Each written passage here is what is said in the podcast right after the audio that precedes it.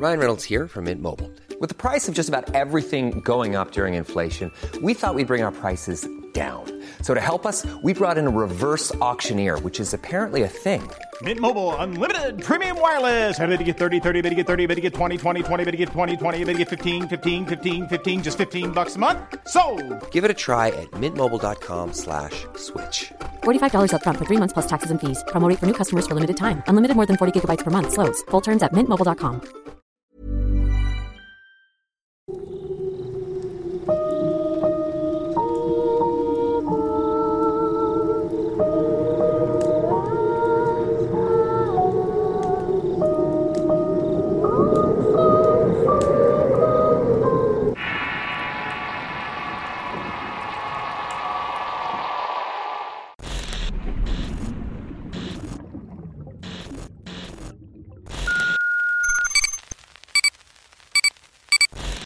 En esta ocasión tenemos el relato de un enfermero que nos platica acerca de una extraña aparición que se presenta en el sitio donde trabaja. No parece que tenga malas intenciones, pero es un misterio que hasta el día de hoy sigue sin resolverse. Turno Nocturno. Historia escrita y adaptada por Álvaro Ramos para relatos de horror. El trabajo de enfermero era uno de los menos valorados en el sistema de salud. El crédito siempre se lo llevan los doctores y hasta los residentes. Pero nosotros, los que limpiamos, los que curamos y los que tenemos que manipular cuerpos necrosados y pacientes sucios, siempre somos los últimos en recibir las gracias. Eso afortunadamente ha cambiado por causa de la pandemia.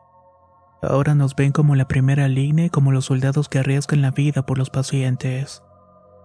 Antes de que el mundo cambiara, yo ya era enfermero y me había tocado pasar por algunas experiencias para las cuales nunca tuve explicación. Y casi siempre estas pasaban durante los turnos de la noche.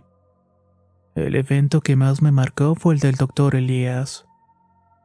Una noche había entrado a trabajar como de costumbre, venía de tener mucho trabajo y no había podido tener tanto tiempo para descansar como pasaba en otras ocasiones. Me sentía cansado pues por las mañanas me la pasaba haciendo mandados y arreglos en la casa que justo acababa de comprar. A pesar de que ya me habían ocurrido algunos sustos en el trabajo, lo de esa noche fue especial. Fue un susto de esos que dan gusto. Recorría las habitaciones como todas las noches. Checaba las indicaciones de los médicos para poder aplicar las medicinas o curaciones a los enfermos.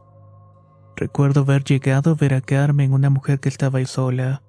Su única hija la cuidaba todo el día, pero por las noches se tenía que ir a trabajar. Carmen sufría mucho. Los dolores la hacían gritar toda la noche y durante sus corazones sufría tanto que en ocasiones llegué a verla llorar. Me partía el corazón verla ahí sola, sufriendo y llorando por la situación. Hasta cierto punto me recordaba a mi madre, pues ella se fue muy joven a causa de la misma enfermedad. Esa noche Carmen lloraba desconsoladamente y sus compañeros de piso ya no la aguantaban. De por sí ellos se sentían mal y ahora tenían que soportar a una mujer llorando y gritando que se quería morir. Le apliqué sus medicamentos y unos calmantes para que dejara dormir a los demás. Le dije que le tocaba corazón y la vi desmoronarse por completo. Nacho, ya no quiero que me cures.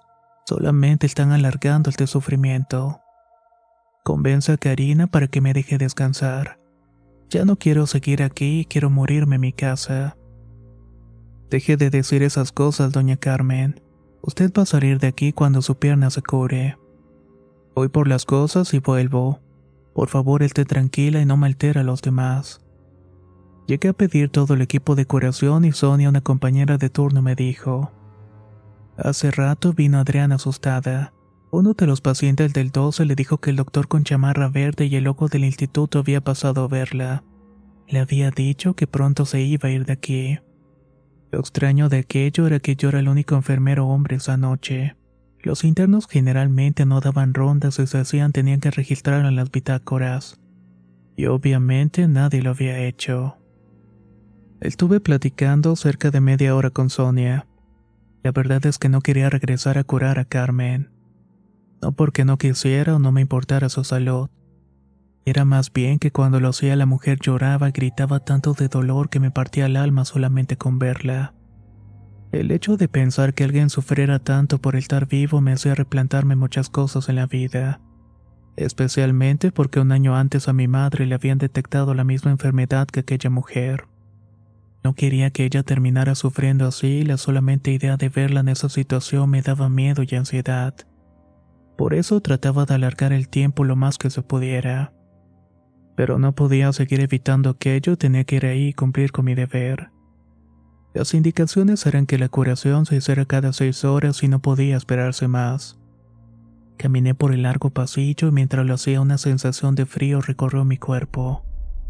Era octubre, pero tampoco era para tanto. Seguí caminando y de pronto las lámparas que iluminaban el camino comenzaron a parpadear. Me detuve volteé hacia atrás y ahí la luz no fallaba.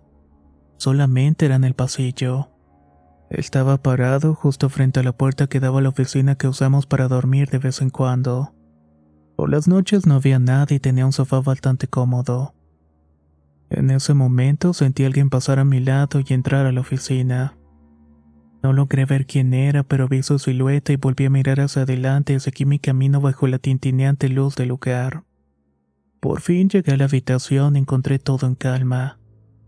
Algo que era totalmente extraño, pues generalmente cuando llegaba la hora de la curación Carmen era un mar de lágrimas, y los compañeros del cuarto se la pasaban inquietos hasta que se dormía. Hiring for your small business? If you're not looking for professionals on LinkedIn, you're looking in the wrong place. That's like looking for your car keys in a fish tank.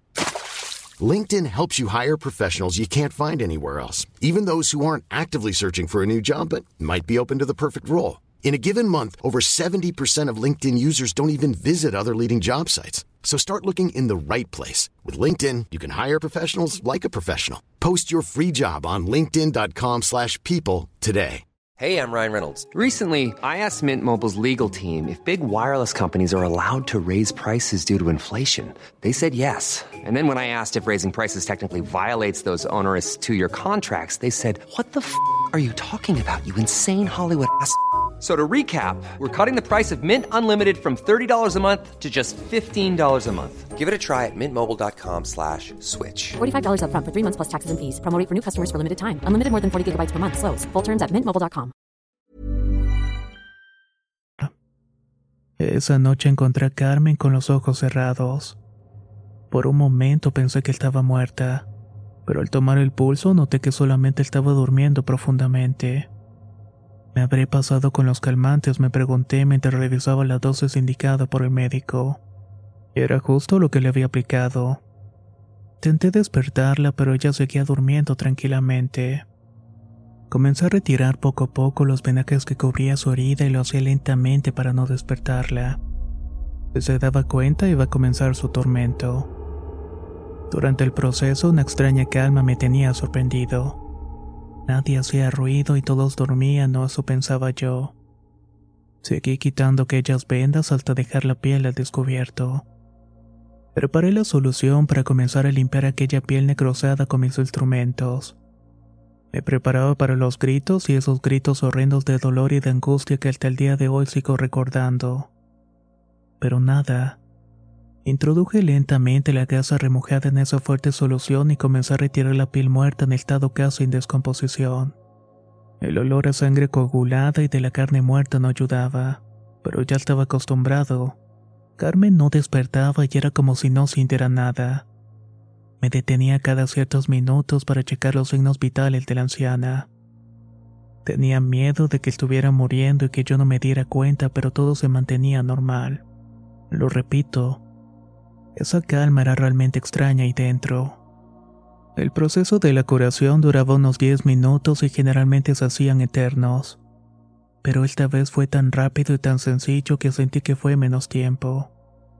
Así deberías dormirte siempre, Carmencita, dije en voz muy baja en referencia a que todo había salido bien. Recogí las gasas y las vendas sucias para arrojarlas a la basura cuando de pronto la mujer me respondió. Deberías mandar al doctor Elías a vernos antes de la curación. Es muy bueno. Me quedé impactado al verla despierta y sin dolor alguno. Me acerqué nuevamente a tomarle el pulso y estaba bien. Ahorita regreso, le dije. Pero en lo que fui y regresé, la mujer volvió a quedar profundamente dormida. Esa noche le platiqué a Sonia lo del doctor Elías y no conocíamos a nadie con ese nombre y en la lista del personal de ese día tampoco había nadie llamado así. Los trabajadores más viejos tampoco habían escuchado de él, y menos los guardias de seguridad. Así que pensamos que tal vez eran los delirios de la mujer, los cuales habían sido provocados por las medicinas que a lo mejor ya estaban resultando muy fuerte para su organismo. Pasaron unos días y todo volvió a la normalidad. Las curaciones volvieron a ser una tortura y Carmen no paraba de pedir que ella quería descansar. Que por favor mandáramos al doctor Elías a verla. Que él era muy bueno y que él sí la entendía.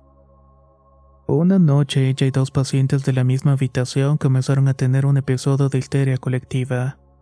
Decían que la muerte estaba en la habitación y que estaba decidiendo quién se iba a llevar que por favor los sacaran de allí porque no quería morir. Al no poderlos controlar, el doctor encargado decidió que les aplicaríamos sedantes para dormirlos. También íbamos a hablar con algún familiar. La única en responder de manera inmediata fue Génesis, la hija de Carmen. Esa misma noche salió de uno de sus trabajos para ir a verla. Estuvo toda la noche con su madre y en la mañana regresó a su trabajo para evitar que la despidieran. Yo me la encontré en la salida justamente. Hola Génesis, ¿cómo siguió Carmen? Pues durmió toda la noche, pero entre sueños se despertaba y me decía que quería ver al doctor Elías. Era el doctor que los visita las noches. Me dijo como si yo lo supiera. De eso quería hablar contigo. Hace días que tu mamá habla de ese doctor, pero en el hospital no trabaja ningún doctor con ese nombre. Tampoco hay algún interno o enfermero. No puede ser porque ella y los otros enfermos del mismo cuarto dicen que él de allí. Que usa el uniforme del instituto y que incluso firma las hojas cuando los visita. Aquello me dejó pasmado, pues esas hojas solamente las firmamos nosotros cuando aplicamos los medicamentos. Y solamente los doctores de turno cuando pasan a revisarlos. Esa noche, durante mi turno, le pedí a Sonia que me consiguiera una de las bitácoras de la noche en que Carmen comenzó a ver a aquel hombre. Como pudo la consiguió y efectivamente había una firma extraña. Una firma que nadie pudo reconocer en ese momento. Era la única bitácora firmada por este personaje y las de los demás pacientes estaban con las firmas de siempre. Investigamos, llegamos a la conclusión de que aquel hombre al que conocían como Elías no era otra cosa que un ángel. Uno que visita a los enfermos para darles paz y tranquilidad ya que siempre que lo veían ellos dejaban de sufrir y de sentir tanto dolor. Nunca hasta el día de hoy ha habido un doctor o enfermero que se llame Elías en ese hospital. Desde que fue construido no registro de alguien llamado de esa manera. La única persona con ese nombre fue un trabajador administrativo que se encargaba de la nómina del hospital. No tenía acceso a los cuartos ni permisos para entrar al área del hospital o de urgencias. El hombre solo trabajó dos años ahí hasta que eventualmente lo movieron de unidad y murió de cáncer. Dentro de todo lo que ahora sabemos hay un par de cosas que me hacen sentir extraño y seguro a la vez. Unas que tal vez sea el alma de aquel hombre que visita a los enfermos que como él sufren en los últimos días, meses o años de vida. No es malo, pues se los lleva en paz y tranquilidad pero la segunda es que su oficina era la que nosotros usamos para dormir de vez en cuando durante el turno nocturno.